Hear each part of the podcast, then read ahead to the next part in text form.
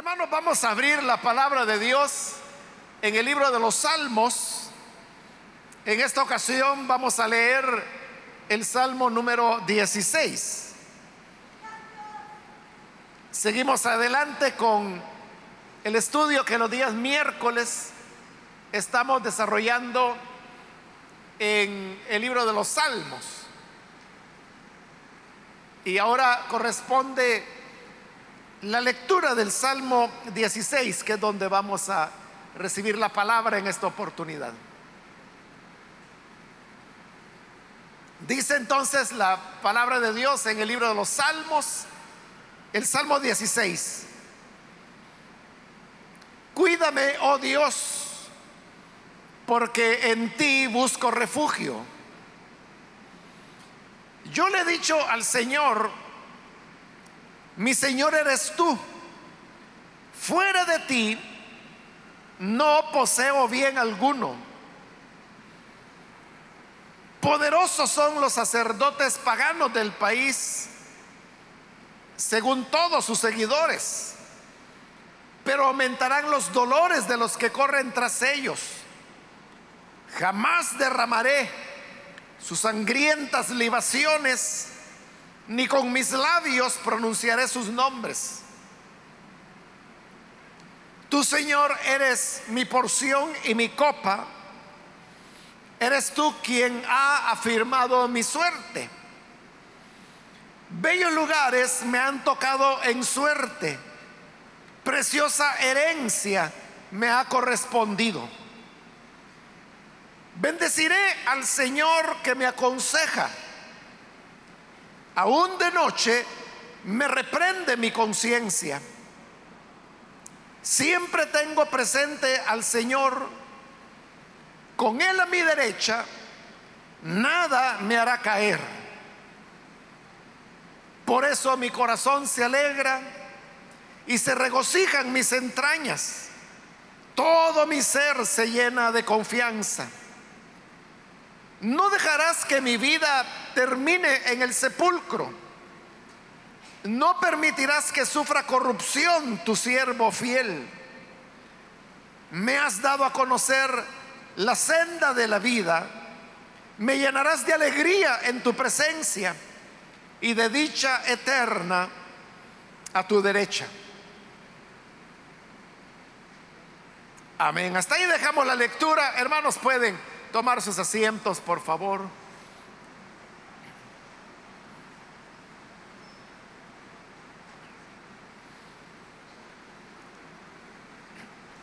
Como dije hace un momento, hermanos, ahora nos corresponde estudiar este capítulo 16 del libro de los Salmos. Y siempre comenzamos hablando un poco del género al cual pertenece cada uno de los salmos que vamos viendo. En el caso de este Salmo 16, es un salmo que corresponde al género que se llama oración de confianza. Así se llama, oración de confianza. Como su mismo nombre lo dice, es eh, básicamente una oración, pero no es una oración donde hay peticiones, como en el caso del género de súplica, sino que es simplemente una oración por la cual la persona está confesando o declarando la, confianza, la fe que tiene en el Señor. Entonces, este salmo corresponde a ese género oración de confianza, que es un género que no hemos encontrado en los salmos anteriores, pero que aquí lo tenemos por primera vez y veremos cómo se va a repetir en alguno de los salmos que vendrán a continuación. Además de eso, hermanos, también vale la pena mencionar que este Salmo 16 es un salmo cuyo texto se encuentra muy deteriorado. Si usted estuvo cuando hicimos la introducción al estudio de los salmos, recordará que mencionamos que eh, hay salmos que son muy antiguos y otros salmos que son mucho más recientes, hablando relativamente. Hay salmos que incluso fueron escritos durante el periodo intertestamentario, lo cual, diciéndolo de alguna manera, tendrían que estar ubicados después de Malaquías, hablando cronológicamente. Pero como los libros de la Biblia, tanto del Antiguo como del Nuevo Testamento, no están ordenados en el orden cronológico en que se escribieron, sino que más bien responde a una clasificación que tiene que ver con el contenido de cada uno de esos libros. Entonces resulta que el Salmo 16, o por lo menos el, el manuscrito, es un manuscrito que se vio expuesto a mucho deterioro. Esto significa que hay detalles que se han perdido con el paso del tiempo. Ese deterioro está ubicado sobre todo en los primeros cuatro versículos. Y entre los cuatro, si vamos a hablar de versículos, el versículo 3 sería el más deteriorado de todos. ¿Y qué quiero decir con esto de deteriorado? Usted sabe que en la antigüedad los materiales que había para escribir no eran tan perdurables. Se escribía, por ejemplo, sobre papiro, que era eh, hojas, podríamos decir, parecidas al papel pero que se lograba sobre la base de, una planta que era el papiro. Por eso precisamente es que se llamaban papiros, porque era, eran plantas de, de, papiro que son unas plantas acuáticas. Entonces las cortaban y lo que era el tallo de, porque son como unas varitas el papiro, el tallo lo, lo molían hacían una pasta, la extendían, la ponían a secar y ese material era en el cual escribían. Otro material que también se utilizaba era el cuero, la piel de animales. A estos materiales o documentos que se escribían sobre la piel de animales es a lo que se le llama pergamino, precisamente porque está escrito sobre piel. Pero tanto el papiro como los pergaminos eran, hermanos, materiales perecederos, pero no solo eso, sino que también la tinta que se utilizaba era sobre la base de, de, plantas, de flores, de semillas, que se mezclaban y con eso era que se escribía. Entonces la tinta no era tan eh, permanente o tan resistente como las que utilizamos hoy en día. Lo cual producía que con el paso del tiempo o se podía dañar el material, fuera papiro o fuera pergamino, o se podía decolorar la tinta y había un momento en que ya no se podía leer qué era lo que ahí decía. Eso es lo que ha ocurrido con este Salmo 16, que lo que son los primeros cuatro versículos en los manuscritos de los cuales se dispone está muy deteriorado. Y el versículo 3 es un versículo que solamente se pueden leer algunas palabras. Cuando uno lee esas palabras, no tienen sentido, porque no están completas las frases, sino que hay una palabra por acá, otra por allá, una pequeña frase por este lado, pero que no conecta con lo que sigue. Entonces, ¿qué hacen los traductores o los copistas mismos de, la escritura cuando se encuentran con un manuscrito deteriorado que no saben lo que decía originalmente? Lo que hacen, hermanos, es tratar de imaginar qué era lo que originalmente ahí decía.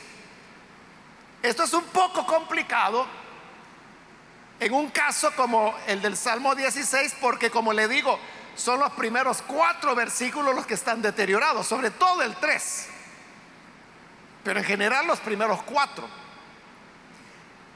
Lo cual significa que cuesta poderse hacer una idea de qué es lo que se está hablando. El resto del salmo, en realidad de la mitad del versículo 4 en adelante, está conservado. Entonces uno sabe, tiene seguridad que por lo menos la segunda mitad del versículo 4 hasta el final del salmo es eso lo que decía. Sobre lo que se sabe que dice, es que los copistas tienen que comenzar a imaginar que era probablemente lo que decía en esos espacios deteriorados y que ahora ya no se pueden leer. Y sobre esa base van reconstruyendo el texto. Pero lo que sucede, hermanos, es de que no siempre los copistas se ponían de acuerdo. Sobre todo cuando hay términos en el hebreo, y ese es el caso del versículo 3, en que pueden ser interpretados de dos maneras y las dos serían correctas. Esta es una cuestión bien técnica porque hay que conocer del hebreo para poder entender la razón. Pero se la resumo diciéndole que depende cómo ese término se tome, el pasaje podría estar implicando una aceptación o por el contrario un rechazo. Pero note de que son ideas totalmente opuestas, ¿verdad? Porque una cosa es aceptación, otra cosa es rechazo. Por eso es que hay una gran diferencia. Si usted, por ejemplo, leyó la Reina Valera, se habrá dado cuenta que el versículo 3 que yo leí, porque yo estoy leyendo la nueva versión internacional, dice algo totalmente diferente a lo que dice la Reina Valera. Fíjese, la Reina Valera, ¿cómo lo traduce? Dice el versículo 3, para los santos que están en la tierra y para los íntegros es toda mi complacencia. Ahora oiga, eso mismo como lo traduce la nueva versión internacional. Poderosos son los sacerdotes paganos del país según todos sus seguidores. Es totalmente diferente. ¿Y por qué es tan diferente?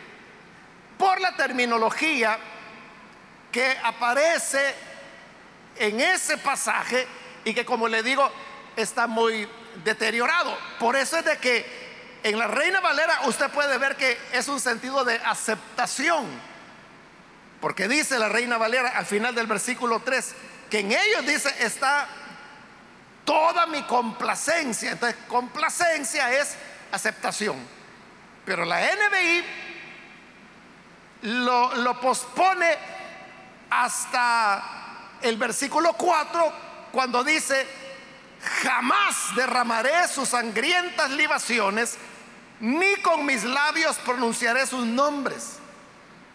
Es un sentido de rechazo total, que está diciendo que jamás va a participar de esas libaciones y que ni siquiera pronunciará sus nombres.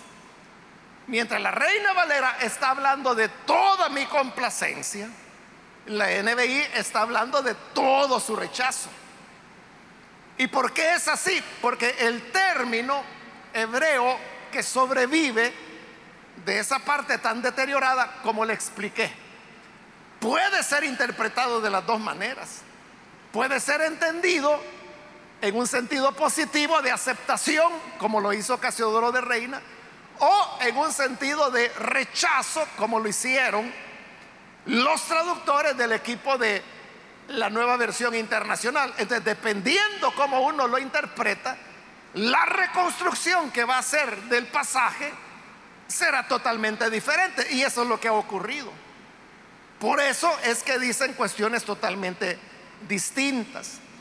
Y el otro, hermanos, es de que hay términos que en los originales realmente no aparecen como nosotros estamos acostumbrados a leerlo en nuestras traducciones. precisamente por eso, porque lo que nosotros tenemos son traducciones, pero de lo que habla el pasaje y lo que sí sobrevive en ese texto deteriorado es la expresión consagrados. Pero ¿qué quiere decir el hebreo cuando habla de consagrados? En el caso de Casiodoro de Reina, lo traduce como los íntegros. Es decir, que para Casiodoro, un consagrado es una persona que está consagrada a Dios. Pero el problema es de que en el hebreo la palabra consagrado no necesariamente tiene que ver con consagrado a Dios. Por ejemplo, en, nuestras Biblias, en el Antiguo Testamento, usted va a encontrar muchas referencias que se hacen a las prostitutas. Pero eso es lo que dice nuestra traducción. Pero el hebreo lo que dice es consagradas. Mire qué cosa, es una cuestión que ese término consagrada, que nosotros, para nosotros hermanos, consagrada, es una mujer que está dedicada a Dios. Así lo usamos. Entonces decimos, no, si esta hermana es una hermana bien consagrada. La hermana coordinadora de diaconisa es una hermana bien consagrada. estamos acostumbrados a entender eso. Pero en el hebreo consagrada era una prostituta. Porque se refiere a la prostitución religiosa o cultica de las religiones paganas donde la prostitución jugaba, era parte del culto que los paganos ofrecían, sobre todo a los dioses o diosas que se las relacionaba con la fertilidad. Y por eso se les llamaba consagradas, porque estaban consagradas, pero a la prostitución religiosa. Por eso es que la NBI, mientras que Casiodoro de Reina ya vimos que consagrado lo traduce como íntegro, la NBI lo traduce como sacerdotes paganos. Así dice, poderosos son los sacerdotes paganos, porque así como a las prostitutas sagradas se les daba el nombre de consagrados, a los sacerdotes de esos cultos paganos también se les podía llamar consagrados. Entonces, ¿quién está traduciendo correctamente?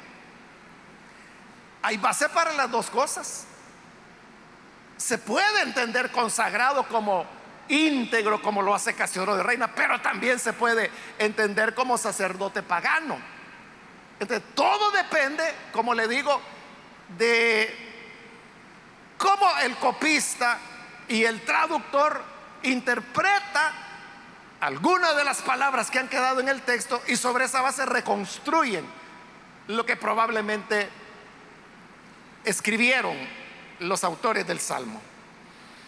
A eso se debe, hermanos, de que usted podrá notar diferencias. Y aquí solo estamos comparando con con la Reina Valera, pero usted puede comparar con cualquier otra traducción y usted va a ver cómo las reconstrucciones que se hacen son diferentes. Entonces, si usted me pregunta, entonces no hay manera de saber exactamente qué fue lo que los autores escribieron. No, no hay manera.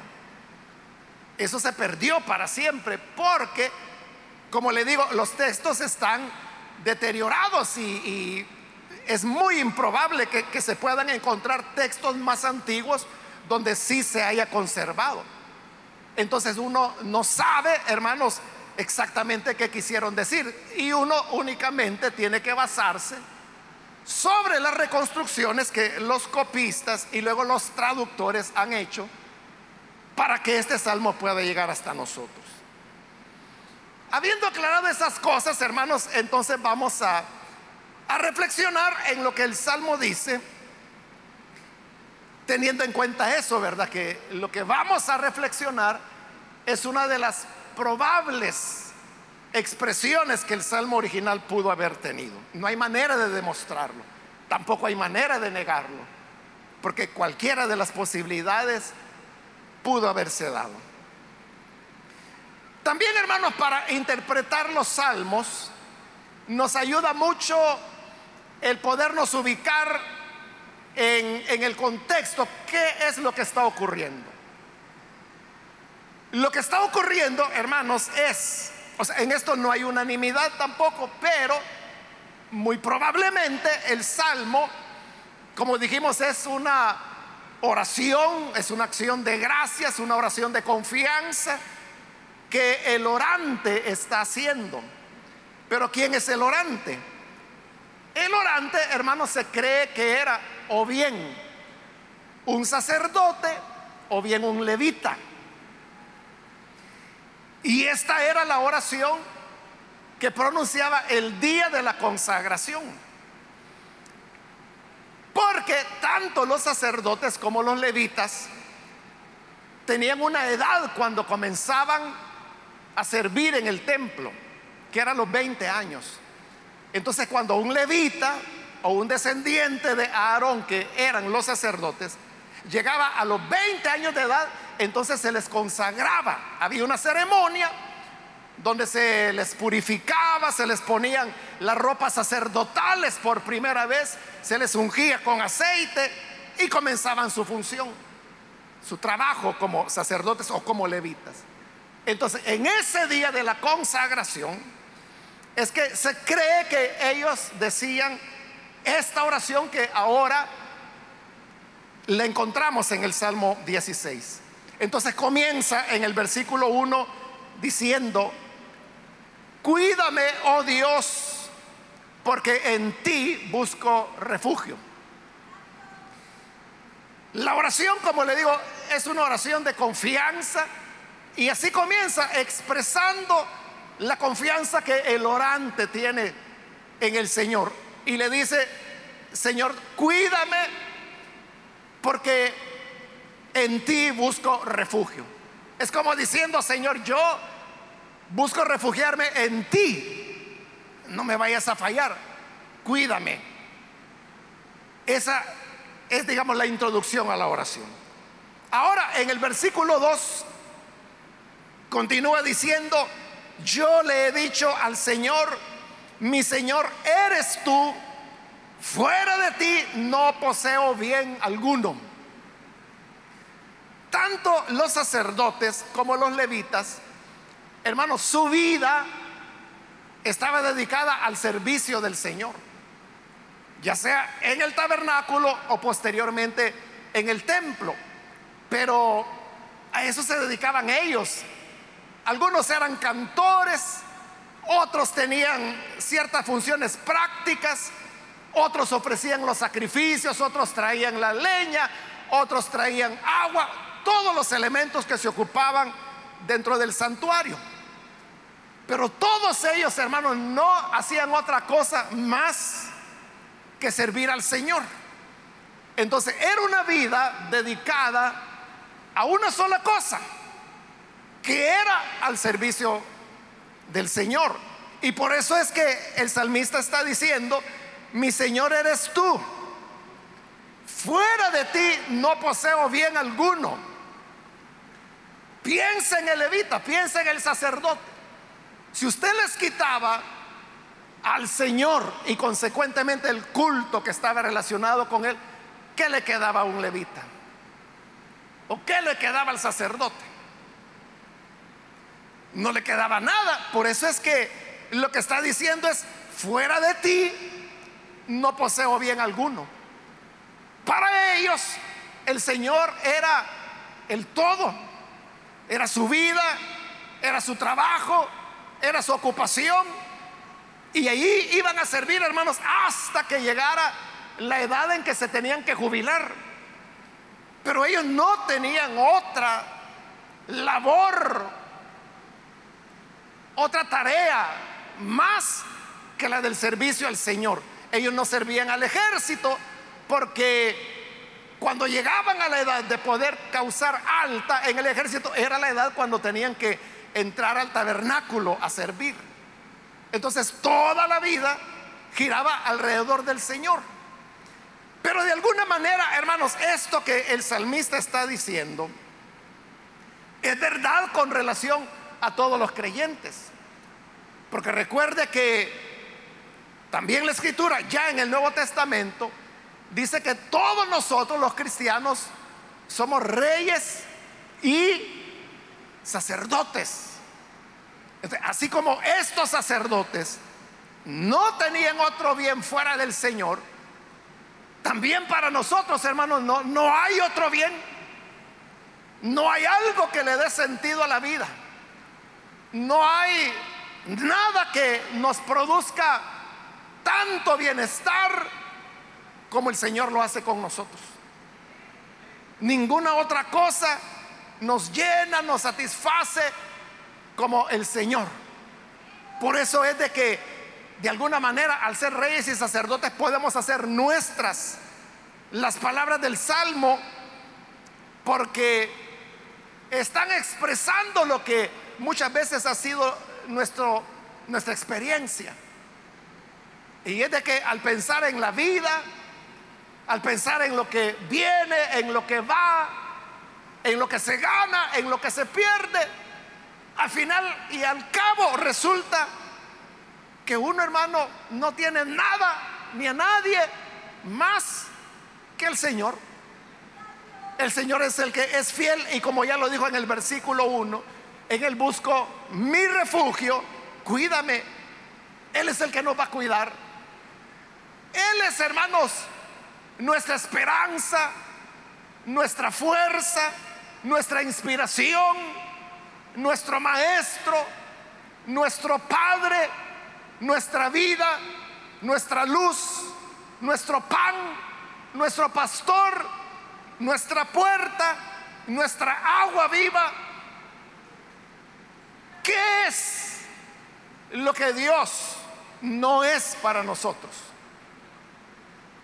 Lo es todo, porque no hay nada, nada que uno pueda decir en, este aspecto de mi vida. Dios ni me suma ni me quita, o, o Dios no es nada. No es así. En todas las áreas de nuestra vida, lo que le da sentido, lo que le da orientación es el Señor. Y no, hermanos, porque uno, como en el caso de los levitas y los sacerdotes, ellos no hacían otra cosa más que servir al Señor. Pero puede ser de que aquí hay hermanos que son eh, carpinteros, hermanas que son maestras, hay aquí, hermanos, todo tipo de oficios y de profesiones. Pero cualquiera sea la actividad en la cual nos desempeñamos, el Señor es el que le da sentido a nuestra vida. Y sin Él, hermanos, ¿qué vamos a hacer? Es lo que Pedro dijo, Señor. ¿Y a quién iremos si solo tú tienes palabra de vida eterna?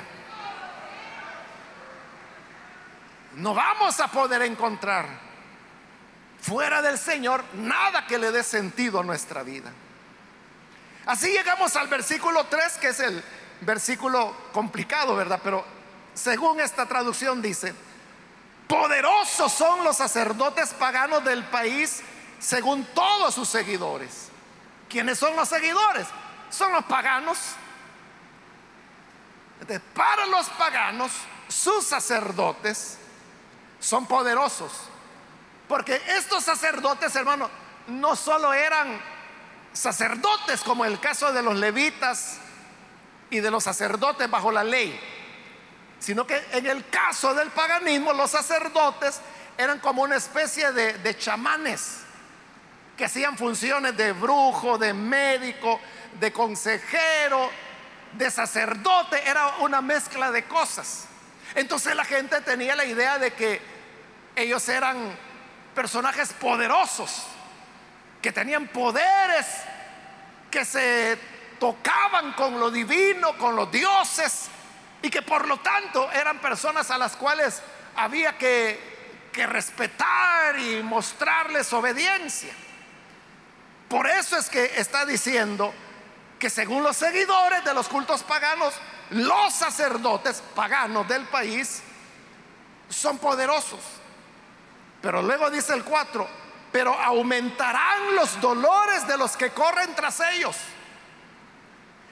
La gente puede pensar de que ellos son poderosos, pero para los que confían en ellos, para los que corren detrás de ellos, dice el Salmo, se van a aumentar sus dolores.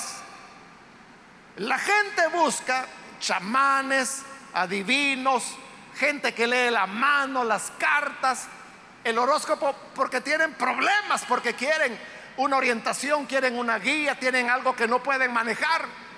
Es decir, tienen dolores y por eso van ante los chamanes o ante los brujos, ante los espiritistas. Pero ¿qué es lo que van a recibir? Dice el Salmo, lo que van a hacer es aumentar sus dolores.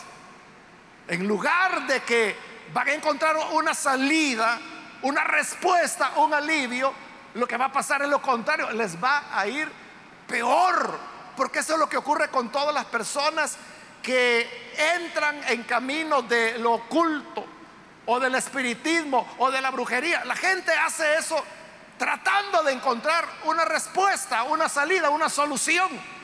Y lo que hacen es salir peor. Lo que hacen es embarcarse en situaciones donde se exponen a influencias satánicas, demoníacas, y esto es lo que hace que terminen más perturbados, que terminen, como dice el versículo 4, con sus dolores aumentados. Y por eso es que el que está siendo consagrado para el Señor, el levita o el sacerdote, rechaza tajantemente eso y dice, jamás derramaré sus sangrientas libaciones, ni con, ni con mis labios pronunciaré sus nombres. En primer lugar dice que no va jamás a derramar sus libaciones. ¿Qué eran las libaciones?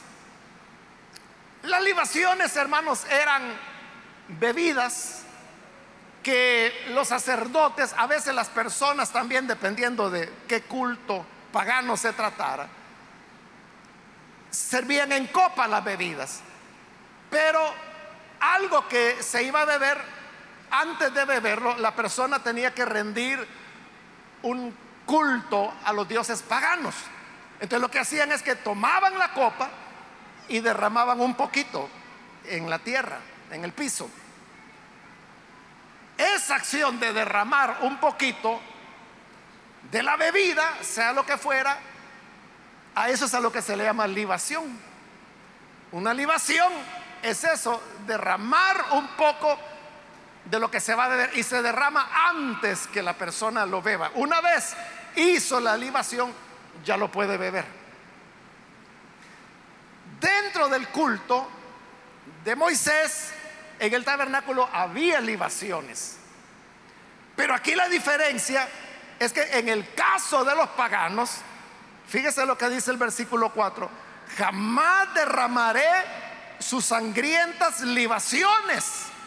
Este, que era lo que había en las copas de los sacerdotes paganos? Era sangre. Por eso le llama sangrientas libaciones, porque libación, ya le dije, es derramar algo. Y al ser una libación sangrienta, entonces, ¿qué era lo que derramaban? Sangre. Entonces, ¿qué era lo que bebían? Sangre.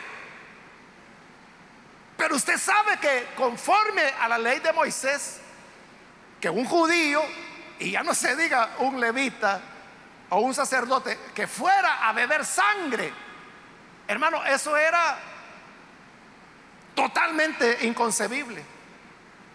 No podía ser porque Usted sabe que la ley de Moisés era bien clara y tajante al decir que la sangre no se tenía que beber. La sangre había que derramarla en la tierra porque dice, la sangre es la vida del cuerpo. Pero ellos sí bebían la sangre, pero eso era abominable, era lo, más repudiable, lo más aborrecible que a un judío se le podía decir.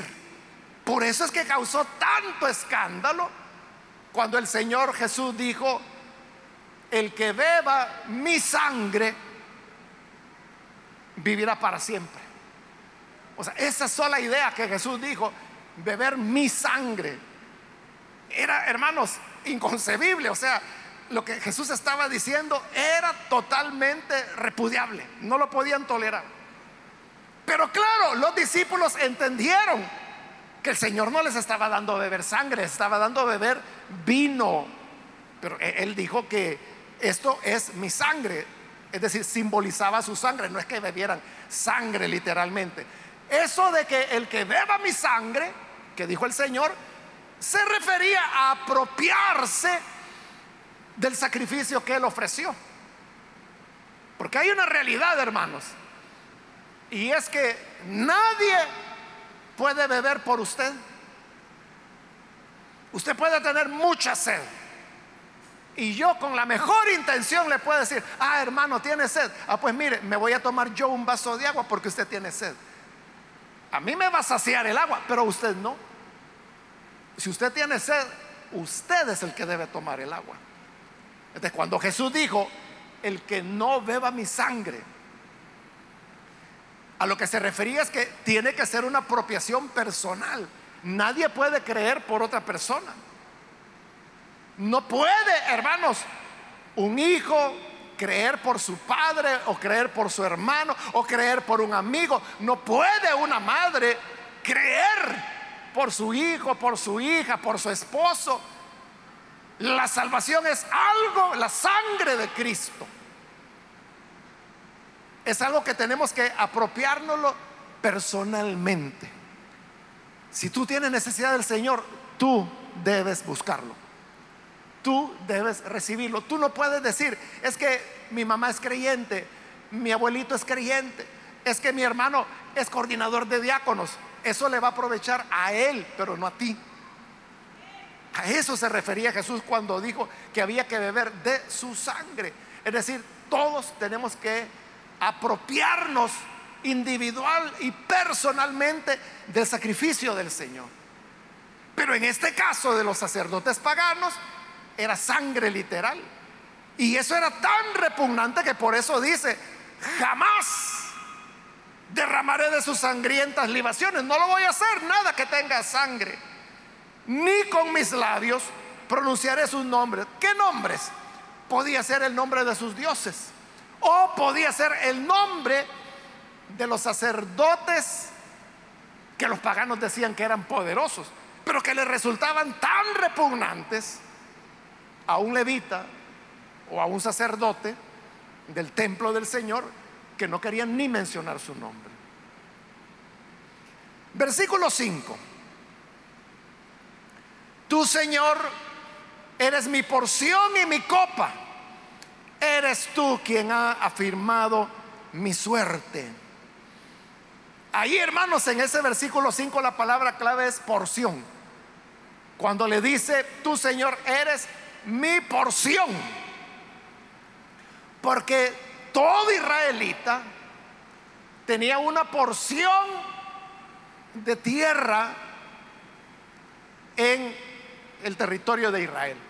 Es lo que hizo Josué cuando él conquistó, derrotó a las naciones paganas y les arrebató el territorio. En el libro de Josué se nos narra cómo comenzaron a medir la tierra y fueron entregándole la tierra en posesión a cada tribu de acuerdo al número de personas que había en cada tribu. Las que eran más numerosas recibieron más tierra, como la, la tribu de Judá, que es la que más territorio recibió.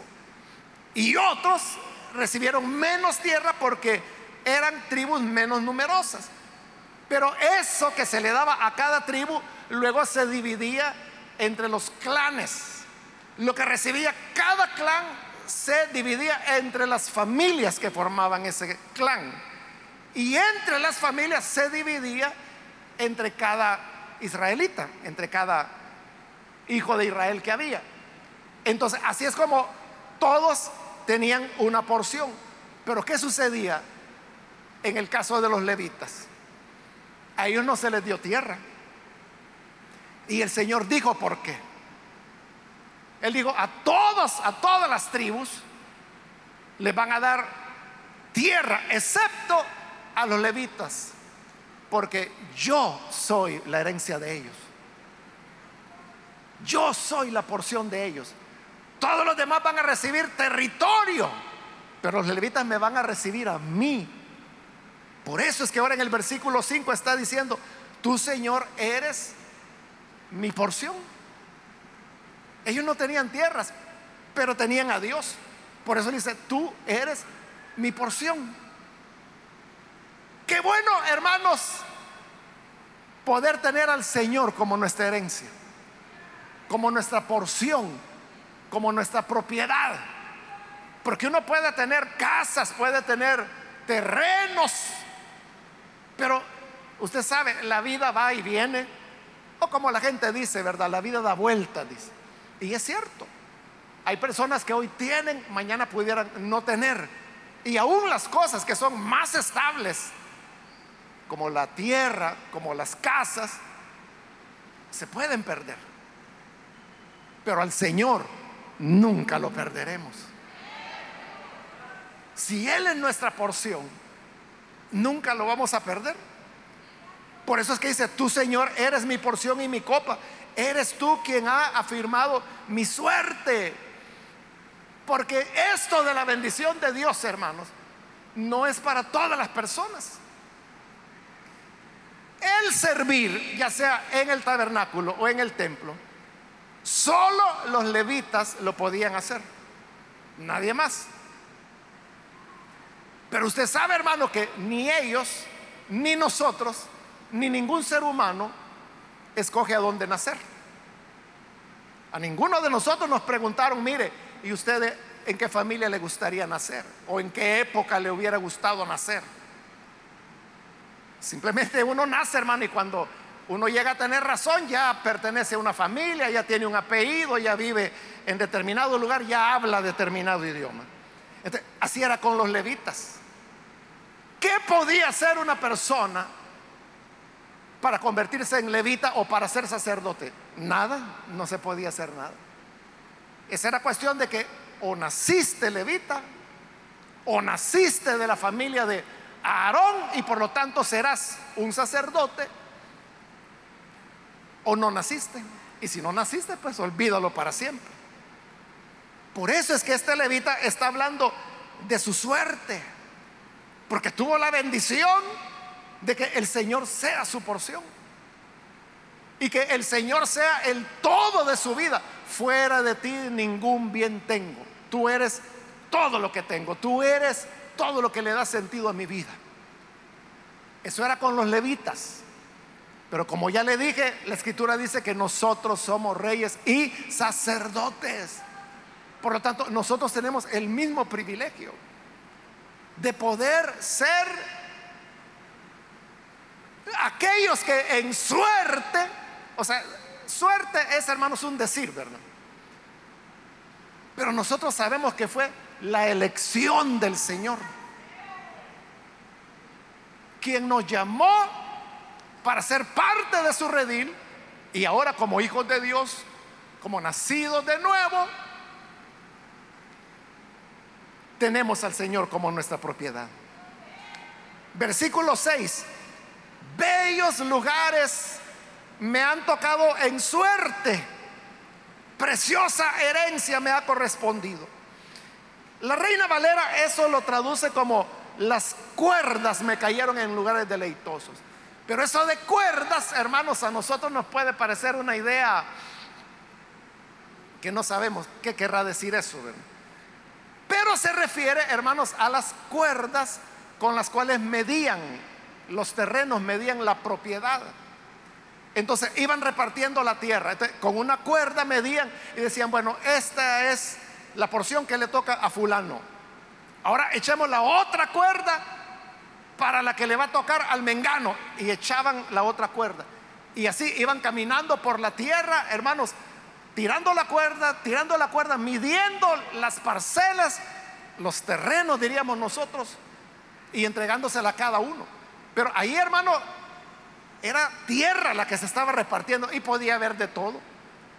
Podía haber porciones donde había roca, podía haber porciones donde había bosque, podía haber porciones donde era tierra árida y había porciones de tierra que como lo traduce la nueva versión internacional, eran bellos lugares, que quizás tenía un manantial ese terreno.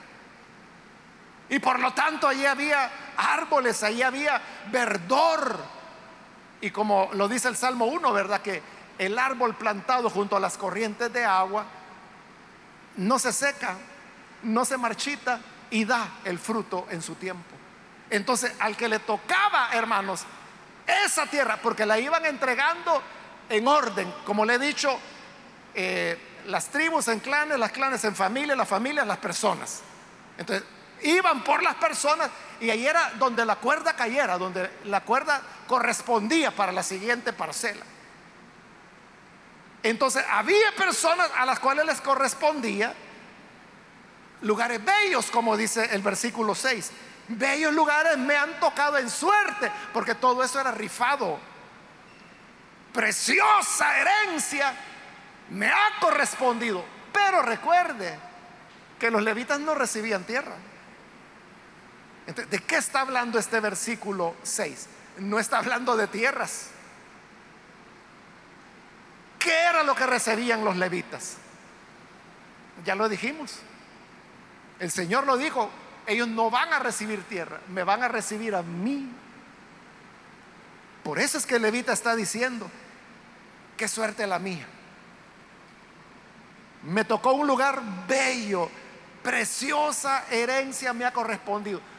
¿Por qué? Porque había árboles frutales, porque había manantiales, porque había un río que atravesaba esa parcela. No, porque era el Señor la herencia que le había correspondido. Y el Señor, hermanos, es más que todos los lugares bellos, más que los manantiales, más que la tierra más fértil, es tener al Señor. Por eso es que cuando Abraham le dijo a su sobrino Lot, mira, dividámonos la tierra y escoge tú, escoge lo que tú quieras. Si tú te vas a la izquierda, yo me voy a la derecha. Si tú te vas a la derecha, yo me voy a la izquierda, pero la cosa es que nos separemos. Entonces viene Lot y se pone a ver la tierra. Y podríamos decir en términos prácticos, la tierra de Israel tenía y tiene todavía dos partes. Una que es la parte del valle donde pasa el río Jordán, por eso se llama el valle del Jordán. Y la parte alta que es montañosa y por lo tanto es árida. Entonces Lot vio que la parte del Valle del Jordán era la tierra más fértil, donde había agua para sus ganados, donde había cosechas abundantes y ahí había mucho comercio, ahí estaban las ciudades más ricas. Y así es como se va a vivir a Sodoma. Entonces, como él agarró la parte mejor, la más bella, la más preciosa, como dice acá, entonces Abraham dijo, ah, entonces yo me quedo con la montaña, que era árido, era seco. Ahí había que pelear por el agua, como lo vemos en el caso de Isaac, que habría pozos y se los robaban. Pero al final, ¿quién se quedó con la mejor parte? Abraham le tocó la parte más árida, pero con el Señor. Con el Señor. Y Lot escogió la parte más irrigada, la más fértil, pero ¿con quién se quedó? Con Sodoma. Y cuando Sodoma fue destruida, ahí Lot perdió todo. Todo. Fue a, parar a una cueva.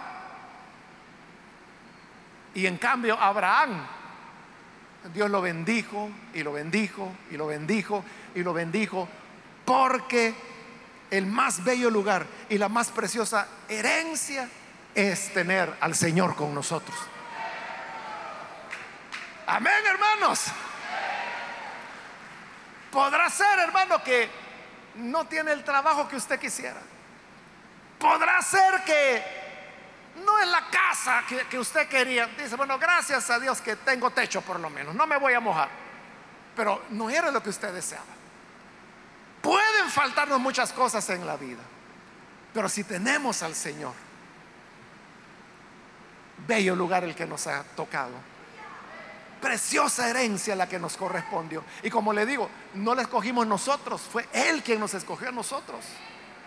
Así como aquí era sorteada la tierra, era por sorteo. Y por eso dice, bellos lugares me han tocado en suerte. pero sabemos que no es suerte, es la elección de Dios que Él ha venido para ser nuestra herencia y nuestra propiedad. Por eso en el versículo 7 dice, bendeciré al Señor que me aconseja aún de noche, me reprende mi conciencia. Así es el Señor de amoroso.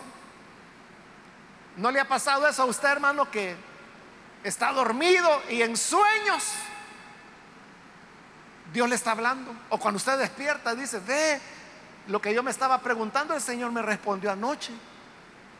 A eso se refiere cuando dice, aún de noche me reprende mi conciencia, porque es el Señor el que nos está aconsejando, aún dormidos, pero ahí está Él, hija, esto, esto y esto, hijo, tal y tal cosa. Versículo 8, siempre tengo presente al Señor, con Él a mi derecha, nada me hará caer. Él no va a ser descalificado del servicio levítico o del servicio sacerdotal. Porque dice que teniendo al Señor a mi derecha, nada me hará caer. Él no va a perder su responsabilidad, como si la perdió Elí y sus hijos, que el Señor los desarraigó del sacerdocio, porque no vivían para Él. Pero aquel que tiene al Señor a su derecha, jamás perderá el privilegio que el Señor le ha dado. Versículo 9, voy rápido hermanos porque ya se me terminó el tiempo. Dice el 9, por eso mi corazón se alegra y se regocijan mis entrañas. Todo mi ser se llena de confianza. Fíjese cómo está hablando de, de, la confianza, porque es una oración de confianza, recuerdo. Pero la relaciona con, con el cuerpo, porque dice, mi corazón, entonces está hablando del corazón que se alegra. Se regocijan mis entrañas, entrañas, dice la traducción, pero en el hebreo lo que dice es riñones. Se regocijan mis riñones, todo mi ser, mi corazón, mis riñones, todo lo que soy, se llena de confianza. Porque cuando uno tiene confianza en el Señor, es una confianza, hermanos, que lo posee a uno, pero totalmente. Por eso es que lo relaciona con órganos del cuerpo. Versículo 10. No dejarás que mi vida termine en el sepulcro. No permitirás que sufra corrupción tu siervo fiel. Es decir, que aun cuando llegue el momento de la muerte, cuando ya su rol como sacerdote termina, entonces aún ahí yo sigo perteneciendo a Él. Aún ahí, Él sigue siendo mi propiedad. Porque no va a terminar la relación. Dice, no vas a dejar que mi vida termine en el sepulcro. se murió. Entonces ahí me olvidé, ahí se acabó todo. Por eso es que el Señor le dijo a Moisés en la zarza ardiente, yo soy el Dios de Abraham, de Isaac y de Jacob. Y el Señor llamó la atención, pero oigan lo que dijo. No dijo yo fui el Dios de Abraham, sino que el Señor dijo yo soy el Dios de Abraham, de Isaac y Jacob. Y los tres tenían ya 400 años de muertos. Pero como la muerte no rompe el trato que tenemos con el Señor no vamos a ser olvidados. Por eso es que dice, no dejará que mi vida termine en el sepulcro. No termina ahí mi relación con Dios ni mi propiedad de Él. No permitirá que sufra corrupción tu siervo fiel. Ya se murió, ya se pudrió, ahí se acabó. No, la relación continúa. Y por eso usted sabe de que este versículo Pedro lo utiliza allá en el libro de los Hechos el día de Pentecostés, para defender la resurrección del Señor, que no fue olvidado en el sepulcro. Terminamos, hermanos, con el versículo 11. Me has dado a conocer la senda de la vida. Me llenarás de alegría en tu presencia y de dicha eterna a tu derecha. Cuando dice que el Señor nos ha dado a conocer la senda de la vida, es el camino de la vida. Es el camino correcto, el camino que nos lleva a donde nos va bien. Usted sabe, hay caminos que si uno sigue esos caminos le llevan al mal. Y hay caminos buenos que si usted los sigue le llevan al bien. Entonces el Señor dice, me ha dado a conocer cuál es la senda de la vida, cuál es el camino que yo debo seguir y donde voy a recibir la alegría de tu presencia y la dicha eterna a tu derecha. Entonces voy a tener la dicha eterna, eterna, por siempre a la derecha de Dios. Esta, hermanos, era probablemente la oración que hacían los levitas cuando eran consagrados para el servicio sacerdotal. Pero nosotros fuimos consagrados sacerdotes del Señor desde el día en que creímos. Entonces, preciosa herencia nos ha correspondido. El Señor mismo, Él es nuestra herencia. ¿Qué herencia, hermano? Dios mismo es su herencia.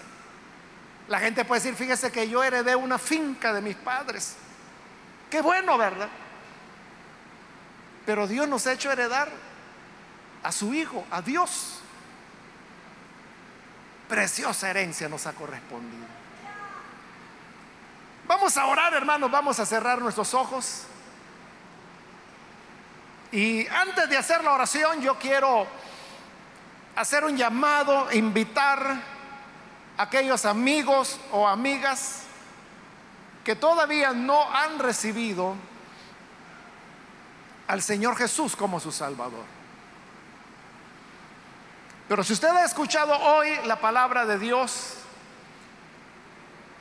y habiéndole escuchado se da cuenta de, de la importancia de tener al Señor como nuestra herencia, como nuestra porción. A veces, hermanos, hay hasta peleas dentro de las familias por la herencia que dejó la abuelita. Hay familias que se dividen, familias que no se hablan y algunas veces familias que hasta derivan en tragedias por cuestiones de propiedad. Pero nuestra porción nuestra propiedad es el Señor.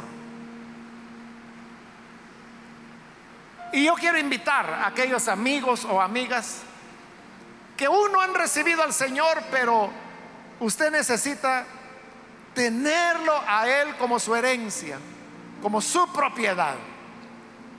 Si usted quiere recibir esta preciosa herencia, lo que debe hacer es entregar su vida a Jesús.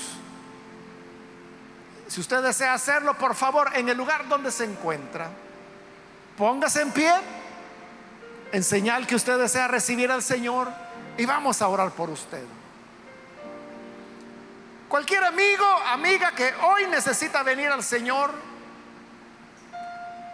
póngase en pie si lo va a recibir como Salvador, ahí en el lugar donde se encuentra. Póngase en pie. Y nosotros lo que queremos hacer es orar por usted. Por eso le estoy pidiendo ponerse en pie porque queremos saber quiénes son las personas por las cuales vamos a orar. ¿Quiere usted recibir a Jesús? Póngase en pie. Venga. Venga a recibir esta herencia que vale más que todas las herencias. Tal vez tus padres fueron hombres, mujeres luchadoras y no, no pudieron dejarte una casa, una propiedad. Pero no importa. Hay una herencia, la más grande de todas, y que hoy se nos está ofreciendo. Y es tener a Dios como nuestra porción. ¿Quieres tenerlo? Levanta tu mano, ponte en pie y vamos a orar. Muy bien, aquí hay una persona, Dios lo bendiga, bienvenido. Alguien más que necesita pasar para recibir al Señor puede ponerse en pie. Alguien más que necesita recibir a Jesús. Póngase en pie.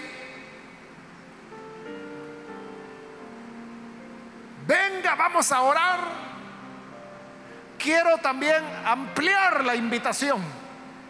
Si hay hermanos, hermanas, que hoy necesitan reconciliarse, si usted se desvió, hoy puede volver al Señor. Si necesita reconciliarse, póngase en pie también. Y de igual manera lo que haremos es orar por usted. ¿Hay alguien que se reconcilia con el Señor? Póngase en pie. O si hay alguien que se entrega a Jesús por primera vez, póngase en pie.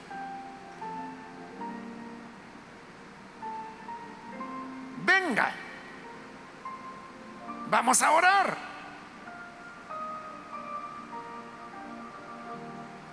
¿Hay alguien más que lo hace? Hoy es un buen momento para recibir la gracia del Señor. Voy a terminar, hago ya la última llamada.